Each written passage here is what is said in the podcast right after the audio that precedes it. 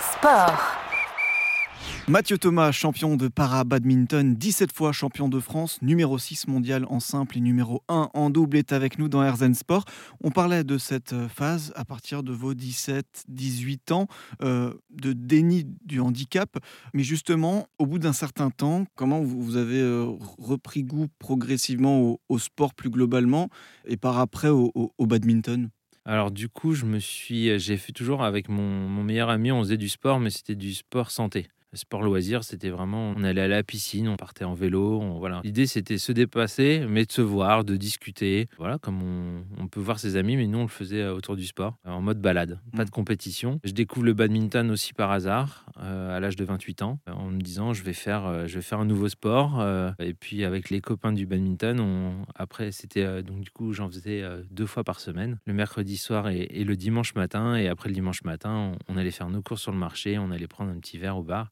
Mhm. Et c'était sympa. Mhm. Voilà, on était vraiment en mode loisir. Sauf que le badminton, ça prend de plus en plus de place dans ma vie. dans le sens euh, où, en fait ce sport me plaît énormément. J'ai envie d'en faire, je disais deux heures, mais euh, à deux cours. Mais au début, j'étais parti sur un seul cours. Et à l'âge de 30 ans, je décide même de changer de club pour aller faire de la compétition. Et là, euh, bah, ça me plaît en fait. C'est ça, c'est je retrouve un peu la compétition. Je me rends compte que en fait, ce que j'aime dans ce sport, c'est que quelle que soit, on va dire, la différence ou l'handicap ou que ce soit homme, femme, euh, aujourd'hui, je peux encore perdre contre des femmes. Mmh. Alors que j'en fais tous les jours, valide ou ainsi de suite. C'est ça qui est hyper intéressant, c'est que ce sport, il est, il est très ouvert à tout le monde et qu'avec beaucoup de technique, avec beaucoup de physique, en fait, les apparences sont vite cassées. Et, justement, vous parlez de cette année euh, des 30 ans, c'est un peu l'année qui va servir de bascule. Alors, je fais une crise de la trentaine, il faut l'appeler comme ça. Mmh. c'est beaucoup plus simple où en final, euh, mon métier d'ingénieur euh, dans le digital et dans l'innovation, c'est cool. J'ai une bonne situation, mais euh, il me manque quelque chose. Quand je parle de crise à trentaine, c'est parce que je suis plus dans une crise existentielle en me disant, en fait, quelle est ma singularité? Qu'est-ce que je peux faire de grand dans ma vie? Donc je réfléchis un peu à tout ça. Je me dis que qu'est-ce qui me définit? Réellement Et ce qui me définit, c'est aussi mon handicap, chose que je cache depuis l'âge de mes 17 ans. Donc ça fait quand même déjà 13 ans que je le cache et euh, qu'est-ce que je peux faire de grand? Et euh, bah, la lumière est arrivée un matin mhm.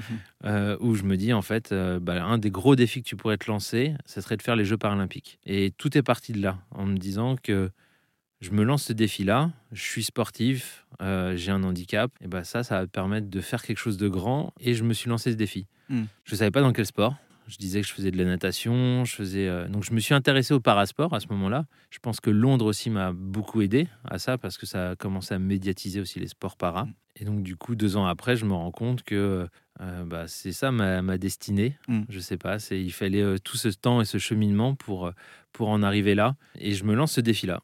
Et après, bah, c'est le badminton qui me choisit, en quelque sorte, parce que en faisant tous les sports que moi je faisais. je me suis renseigné sur ces sports-là et je me suis inscrit au premier championnat de France, en tout cas au deuxième championnat de France, parce que je vois que ça existe en championnat de France para badminton. Et puis je fais les, championnats de France et je suis champion de France en simple. Champion de France pour votre première euh, participation, cette deuxième euh, édition donc des championnats de France de, badminton et aussi les premières compétitions internationales et les premiers titres. Ah, c'est ça en fait, euh, premier titre de champion de France, mais quelques semaines avant, je, euh, me renseigne et je demande à vouloir faire une compétition internationale. Euh, c'est comme ça qu'on va se faire classifier aussi, parce qu'il y a plusieurs catégories hein, dans, le para-badminton. Il y en a six. Moi, je suis dans la catégorie SL3, donc avec un, handicap au membre inférieur. Et la particularité, c'est que je vais jouer sur un demi-terrain. Et donc, du coup, je vais me faire classifier à l'international. Euh, donc, je fais d'abord un stage avec euh, toute l'équipe de France. Donc, je permets de rencontrer le stage, de rencontrer aussi d'autres athlètes où je me sens à ma place, parce que je vois aussi d'autres personnes qui sont plus lourdement handicapées que moi, qui sont en fauteuil, mais qui pratiquent le badminton. Bah, moi, ils m'ont impressionné. Donc, du coup, je ça m'a aussi guidé vers, euh, vers, euh, vers la suite et sur le dépassement de soi. Et donc, première compétition, je me fais classifier. Et cette classification, en termes d'acceptation, pour moi, ça a été aussi un fait marquant et vraiment un, bouleversement dans le sens où j'ai pu accepter enfin le handicap parce que ça y est, au final, j'étais reconnu dans la famille des paras sportifs et classifié dans la catégorie SL3. Donc, euh, bah, on reconnaît ton handicap. D'autres personnes sont au courant. Et pour moi, je me suis dit, bon, bah voilà, ça y est, je fais partie de cette famille-là. Et dans, l'acceptation, c'était une bonne chose. Et euh, la petite anecdote, juste sur, sur, euh, sur cette première compétition, c'est que je jouais le numéro 1 mondial actuel, qui était numéro 2 à l'époque. Et puis, quand je vois son handicap qui est hémiplégique, il est plus petit que moi et je me dis, mais ça va être facile, je vais vraiment le battre. Euh, je connaissais rien du tout hein, au classement au final, euh, j'ai fait euh, un match contre lui, il me bat 21-10, 21-10. Et je me suis dit, mais en fait, avec son handicap, avec sa taille et ainsi de suite, s'il arrive à me faire ça, bah, moi j'ai tout à gagner parce que je suis plus grand, je me dis j'ai une marge de progression. Et donc ça a toujours été mon leitmotiv mmh. de me dire qu'au final, bah, si lui il a ça, pourquoi pas moi Je pourrais pas aussi faire de, mmh. grandes choses et, et, être numéro un aussi. Et c'est ce qui m'a guidé. Aujourd'hui, je ne l'ai toujours pas battu. Après des années d'entraînement, parce qu'il a beaucoup essayé évoluer. Mais c'est ça aussi qui est, intéressant, c'est de voir que bah, l'apparence euh, comme ça, on se dit, euh, on peut pas gagner. en fait, euh, si c'est ça qui, mm. moi, m'a motivé. Une source de, motivation, donc. Mathieu Thomas est avec nous dans Herzen Sport, champion de para-badminton, membre de l'équipe de France, numéro 6 mondial. On revient dans un instant pour continuer d'évoquer son parcours. Herzen Sport.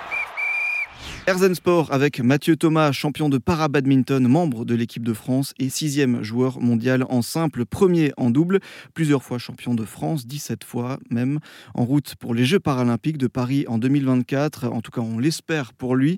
On parlait donc de ce premier titre euh, à haut niveau, après cette période de déni du handicap. Euh, rapidement, donc il y aura des, titres, euh, notamment en 2016, championnat d'Europe, donc où vous remportez une médaille de bronze, un sacre en double.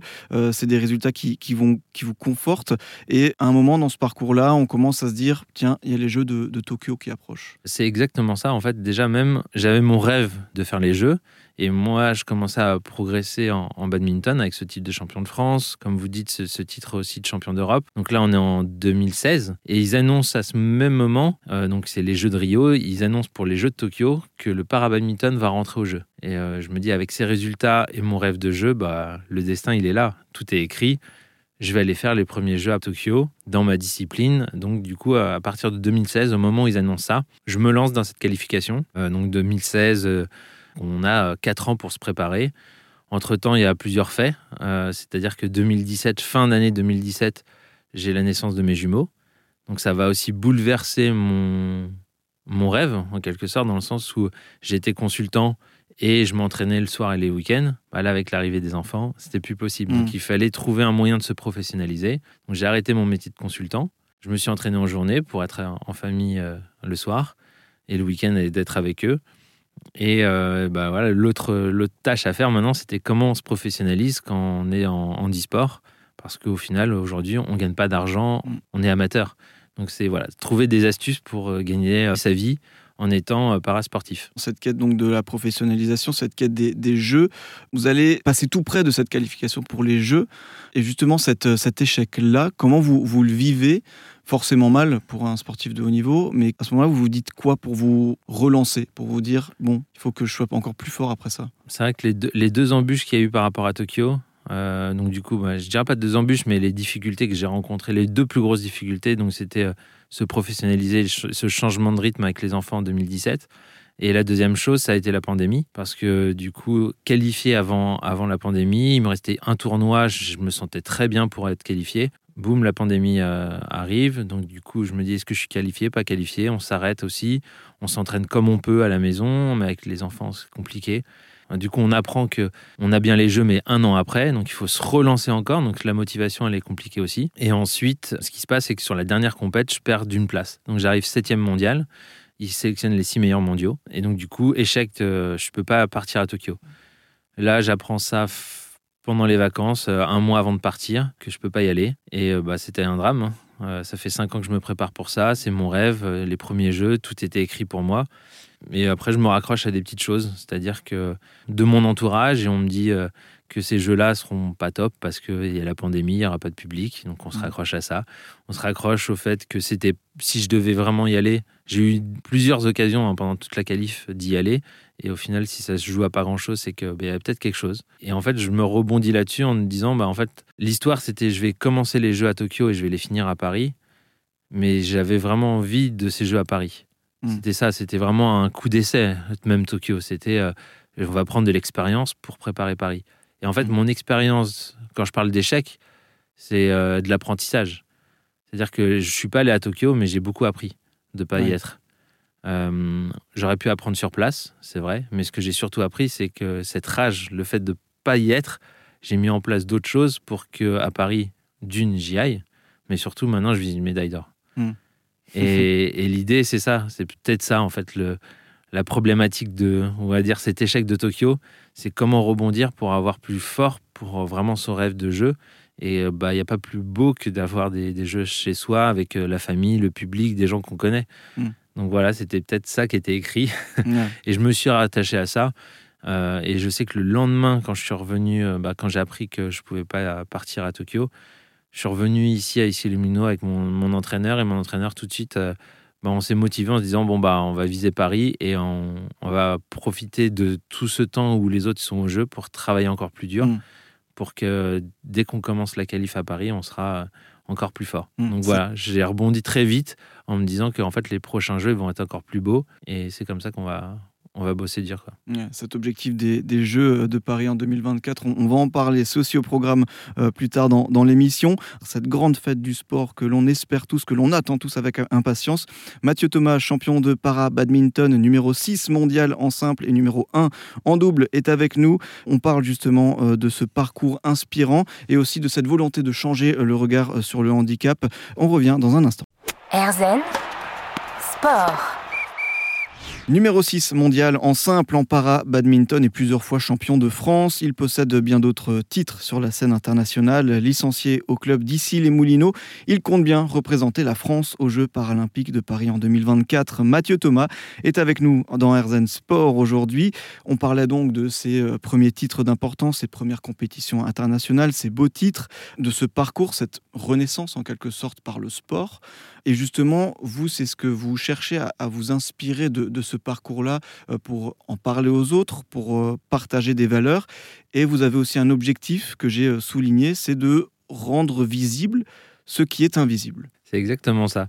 En fait, ce que je, l'image que moi j'avais du handicap, c'était une personne qui était en fauteuil. Voilà, c'est l'image très réducteur qu'on a parce que c'est ce sigle qu'on voit partout sur les places handicapées. Sauf que ça représente une minorité et que le handicap, j'ai appris ça, représente à 80%, c'est l'handicap invisible. Que soit des maladies, que ce soit quelque chose qu'on peut cacher aussi comme moi. Et donc à 80%, donc euh, ça représente quand même beaucoup de monde. Et au final, si j'ai caché mon handicap aussi, aussi longtemps, c'est parce que je ne trouvais pas ma place dans ce mot handicapé et parce qu'au final, je ne je me rendais pas compte de tout ce qui était invisible. du coup, c'est devenu aussi un, bah, un autre combat en dehors des terrains, c'est aussi de montrer ça parce que j'avais envie, je pense que par l'exemple et par euh, mon parcours, de montrer que tout était possible. Euh, j'ai commencé le parasport à 30 ans, donc euh, voilà, c'est pas non plus dans... On commence pas une carrière de sportif de niveau à 30 ans, et alors que si, en fait, si on a des rêves, on peut le faire. Et surtout, bah, j'avais aussi envie de maintenant de prendre la parole et de montrer qu'en fait, le handicap, si je peux aider à travers mon parcours d'autres personnes à accepter leur handicap et de eux se sentir aussi vivants, mm. comme moi j'ai pu le faire, bah, ça serait peut-être un gain de temps pour les autres. Voilà, c'était juste euh, de la transmission et du partage et je me suis rendu compte qu'en fait, il y avait beaucoup de gens autour de, moi euh, qui étaient en situation de handicap, qui n'osaient pas en parler, qui ne l'acceptaient pas et que c'était aussi un blocage pour eux. C'est un peu euh, promouvoir ce rôle libérateur du sport aussi peut-être? Moi, le, en tout cas, le sport m'a aidé à vaincre mon cancer, comme je dis, et à accepter mon handicap, ça, c'est une chose. Maintenant, ce que j'ai envie de dire, euh, ça s'éloigne même encore du sport, c'est de se dire que, euh, en fait, l'handicap, c'est peut-être une chance dans sa vie. Moi, je l'ai fait grâce au sport et je suis devenu sportif de haut niveau. J'aurais été jamais sportif de haut niveau en étant valide. Donc, quand je dis souvent, euh, bah, le handicap m'a apporté cette chance-là de faire un sport de haut niveau, de pouvoir représenter la France, et c'était une super opportunité. De là à dire que maintenant le handicap est la plus grande chance de ma vie, je le dis, hein, mais pour certaines personnes, ils disent mais c'est fou de, pouvoir dire ça. Et au final, si, moi, mon handicap m'a tellement changé ma vie, m'a fait encore plus grandir, en tout cas m'a fait prendre conscience que la vie euh, valait certaines choses et que c'était moi qui limitais les choses. Hmm. Euh, le handicap m'a permis au contraire, et grâce au sport, m'a permis au contraire de me libérer euh, et de montrer qu'on peut faire de grandes choses. Ce parcours, vous cherchez à le partager auprès de, différents euh, publics, notamment aux plus jeunes. Vous leur dites quoi, notamment? Vous aussi promouvoir cet euh, aspect d'une plus grande inclusion, une plus grande diversité alors de diversité et d'inclusion, ça c'est certain. de montrer qu'en final le handicap c'est pas réducteur non plus à quelqu'un qui n'est plus capable d'eux.